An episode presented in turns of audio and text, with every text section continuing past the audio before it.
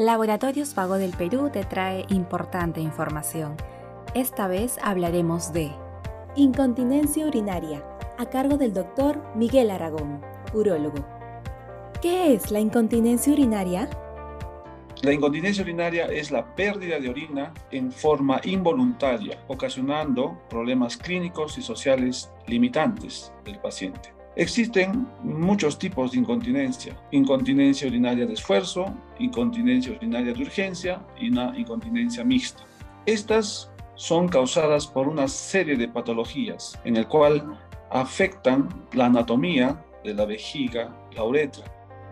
¿A qué edad es más común la incontinencia urinaria?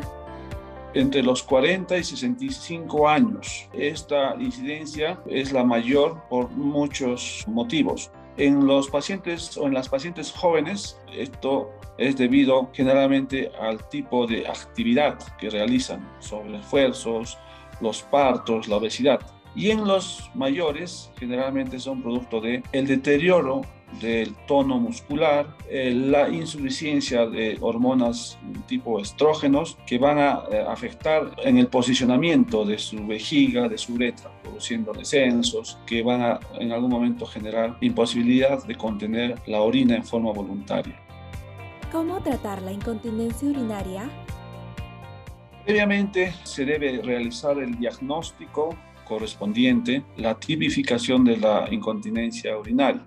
El diagnóstico obviamente se realiza bajo exámenes endoscópicos, urodinámicos, exámenes físicos, en el cual se tiene que evidenciar la alteración anatómica o funcional que generan la incontinencia. Una vez definida y tipificada, se trata con medicamentos básicos como antimuscarínicos, como alfa bloqueadores, hasta la utilización de procedimientos o cirugías en el cual deben generar un reemplazo de la deficiencia anatómica en estos casos. También se hacen cirugías simples como las picaduras de Kelly, de Burch, que bueno, también mejoran la incontinencia, pero no tanto como la aplicación y colocación de las mallas o cabestrillos que llamamos para generar la continencia.